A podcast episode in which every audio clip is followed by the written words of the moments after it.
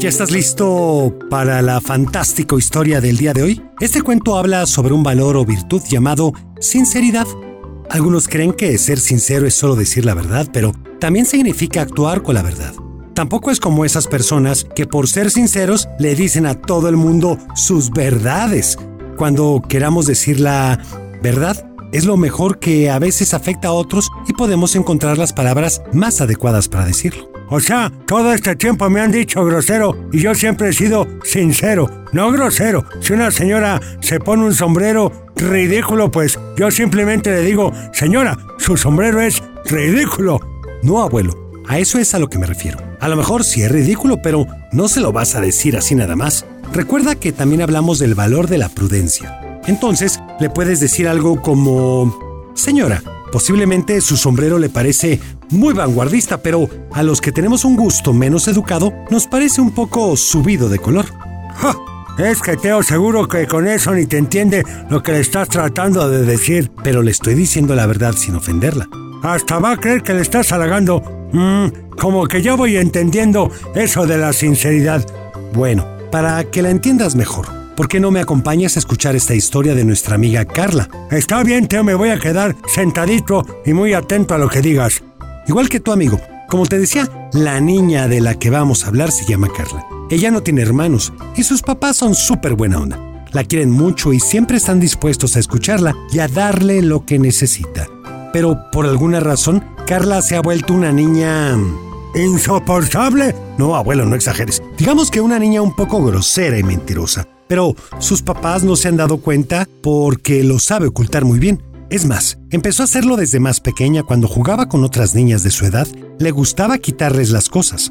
Sabía que iban a llorar entonces. Antes de que empezaran, ella lloraba y sus papás corrían a ver qué le pasaba, mientras la otra niña se quedaba sola y sin juguete. ¡Qué buena idea, Teo! No, ¿cómo que qué buena idea, abuelo? Así Carla se fue dando cuenta lo fácil que era engañar a sus papás, y no solo a ellos, sino a otras personas también. Pero como los niños sabían qué pasaba, nunca decían nada. Ella podía seguir haciendo todo sin que nadie le dijera algo. Cuando entró en la primaria, Carla se hizo muy amiga de una niña llamada Isabel. Ella era todo lo contrario a Carla. Era noble, siempre decía la verdad y no se dedicaba a molestar a otras personas, pero por alguna razón quería mucho a Carla. Un día, a la hora del recreo, Carla le dijo a Isabel que entraran al salón aprovechando que no había nadie cerca y que cambiaran los útiles de sus compañeros de mochilas, para que al regresar del recreo todos estuvieran confundidos y se tardaran más tiempo en comenzar la clase. A Isabel le pareció una idea divertida al principio, pero ya que estaban en el salón comenzó a arrepentirse de haberlo hecho.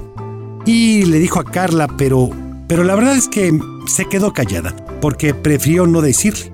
Carla tenía todo tan bien planeado que terminaron antes de que tocaran el timbre, así que todavía les dio tiempo de comerse un chocolate con sus compañeros. Y cuando regresaron al salón de clases, la maestra les pidió que sacaran un cuaderno y el caos comenzó. Empezaron a darse cuenta de que sus cosas no estaban en sus mochilas, que les faltaban cosas e Isabel no sabía qué hacer. Carla le dijo, finge, porque también habían movido sus cosas para que no sospecharan. Así que nadie encontraba sus cosas. Todos se quejaban y se echaban la culpa unos a otros hasta que la maestra puso orden pidiéndole a todos que se sentaran. Pronto iban a salir a educación física, así que les dijo, no voy a culpar a alguien delante de todos. La persona que haya hecho este desorden va a quedarse mientras sus compañeros se van a clase y platicaremos. Todos estaban de acuerdo con ello. Llegó la hora e Isabel volteó a ver a Carla, pero esta, como si nada, se salió directo a la clase. Isabel estaba extrañada, pero se salió con ella. Mientras hacían ejercicio se acercó y le dijo, ¿por qué no te quedaste? ¿Por qué qué? ¿Por qué no te quedaste, abuelo? Carla le respondió, ¿yo? ¿Por qué? ¡Qué bárbara esa niña! Isabel le dijo, pues porque la maestra dijo que se quedara quien lo había preparado para platicar con ella, sin siquiera voltearla a ver. Carla le dijo, no, no sé de qué me estás hablando. Después de la clase regresaron al salón y la maestra tenía cara de molesta les dijo, estoy muy decepcionada de ustedes. Les di la oportunidad de confesarse y nadie lo hizo. Pensé que tenía un grupo sincero y honesto. Todos se volteaban a ver para encontrar al culpable. Carla hacía lo mismo, pero Isabel no sabía dónde voltear. Se puso roja y le empezaron a sudar las manos. Obviamente, sus compañeros se dieron cuenta y comenzaron a decir, Fue Isabel, ella está nerviosa, fue ella. ¡Qué chismosa los niños!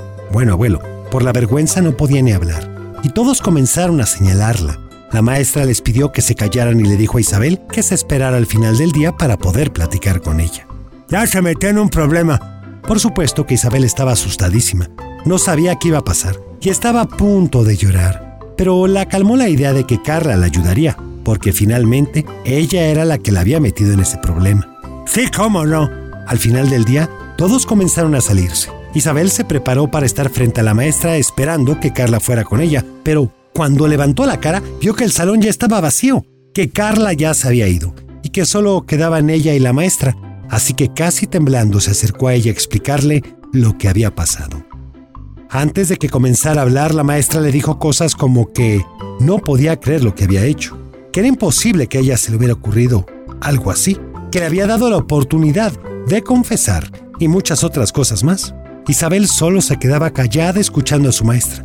Quizá la plática duró solo algunos minutos, pero a Isabel le parecieron horas.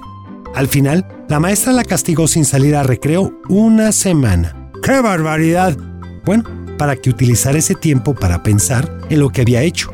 Pero Isabel pasó de la vergüenza al enojo con Carla, que la había dejado sola en todo el momento.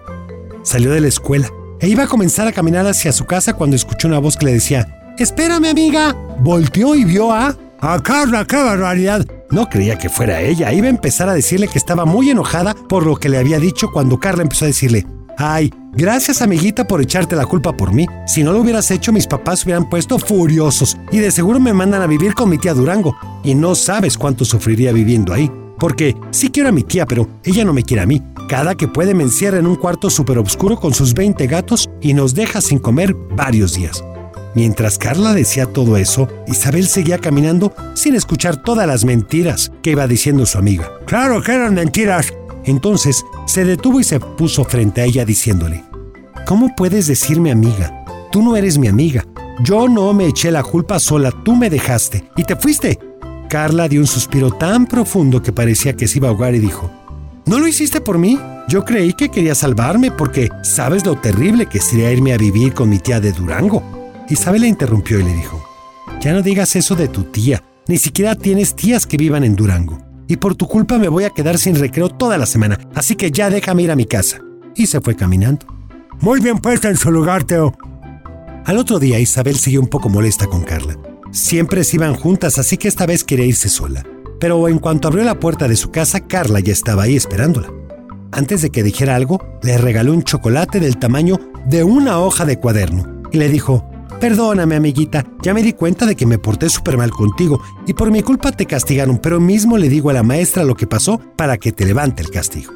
Isabel le creyó y esperó a que llegaran a la escuela. Como llegaron temprano, se pusieron a jugar en el patio. Carla le dijo que iba a hablar con la maestra en ese momento e Isabel esperó mientras observaba desde lejos. Se sintió tranquila pensando que Carla había ido a sincerarse con la maestra, así que lo más seguro es que las castigaran a las dos porque Isabel estaba consciente de que lo que habían hecho estaba muy mal. Por supuesto que sí. Después de unos minutos, Carla regresó y le dijo, ya está todo arreglado. En ese momento tocaron el timbre y se fueron a formar. La primera parte del día todo estuvo en calma, y como regularmente era. Pero cuando tocaron el timbre para el recreo, la maestra llamó a Isabel y le dijo, ya me platicó Carla lo que pasó en realidad ayer, así que como sé que estás arrepentida de lo que hiciste, solo te voy a castigar un día sin recreo. O sea, hoy no puedes salir. Y la maestra se salió. Isabel no entendía lo que estaba pasando. Pues, ¿qué le había dicho Carla? ¿Que no le iba a decir la verdad? Isabel se tuvo que quedar en el salón sola y con la duda, porque Carla se había salido a jugar con los demás. ¡Qué mala amiga, Teo! Cuando terminó el recreo, Carla regresó de lo más quitada de la pena y abrazó a Isabel diciéndole, ¿ves? Te dije que iba a arreglar las cosas. Para ese momento Isabel prefirió no hablarle porque seguramente terminarían en pleito y la castigarían otra vez. Cuando salieron, Carla iba otra vez atrás de Isabel explicándole. ¿A poco creías que iba a ser sincera con la maestra? Claro que no. O sea, soy su alumna favorita y no iba a dejar de serlo por algo así. Tú me salvaste, así que te debo una. Isabel caminó más rápido y dejó a Carla hablando sola. Cuando llegó a su casa, su mamá la notó extraña y entonces le preguntó qué pasaba e Isabel le contó lo sucedido. Su mamá le dijo que tenía que decirle a la maestra la verdad, pero Isabel le dijo, déjalo mamá, vas a ver que esto no vuelve a pasar. Le hubiera hecho caso a su mamá. Bueno, al otro día Isabel se fue más temprano a la escuela para no encontrarse a Carla, y se fue por un nuevo camino para que no la alcanzara. Pero era imposible que no la encontrara en el salón. Se cambió de lugar, pero Carla hizo como pudo para sentarse otra vez junto a ella. Mientras la maestra explicaba a la clase, Carla sacó de su mochila un mapa que ella había hecho y le dijo, Mira, aquí es donde vamos a ir al rato. ¿Al rato? pensó Isabel. Yo no voy a ir con ella a ningún lado. Como si leyera su mente, Carla le dijo, Claro que vas a ir conmigo, porque si no, le diré a la maestra que tú fuiste la que puso chicle en su silla la semana pasada. Ni siquiera se acordaba de que eso había pasado y no quería que la regañaran otra vez. Así que decidió ir con ella, aunque ni siquiera sabía por qué. Carla tenía un plan. Quería llevar a Isabel al bosque más cercano para que aprendiera a ser más arriesgada. Pensaba que era una niña muy tímida y tenía que ser más atrevida. Así que ella le enseñaría a trepar árboles y a sobrevivir en un lugar peligroso. Es más, Carla ni siquiera conocía ese bosque, así que sería una gran aventura para las dos. ¡Qué barbaridad esa niña! No aprende, Teo. Cuando salieron al recreo, otra amiga les preguntó que si iban a hacer algo en la tarde, porque era viernes. Isabel iba a comenzar a platicarle el plan, pero Carla la jaló y se la llevó a otro lugar para que no le dijera nada. ¿Qué te pasa, Isabel? le dijo. Esta es una aventura solo para ti y para mí. Saliendo de la escuela se fueron caminando al bosque. Isabel notó que estaba un poco lejos de su casa, pero decidió seguirle la corriente porque ya había aceptado.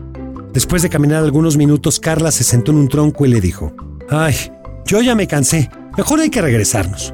Como Isabel estaba enojada todavía, le dijo, Claro que no, ahora vamos a seguir caminando hasta que yo diga. Y así lo hicieron. Otros metros más adelante, Carla dijo que ya estaba cansada otra vez y se sentó. Isabel le dijo, pues tú quédate, yo voy a seguir. Y así fue. Carla pensó que pronto regresaría, pero pasaron unos minutos y nada. Más minutos y nada. Como tenía flojera de ir a buscarla, comenzó a gritarle, pero no le respondió. Carla empezó a preocuparse y caminó unos pasos otros más y más. De pronto comenzó a correr y a gritarle, pero de Isabel ni sus luces.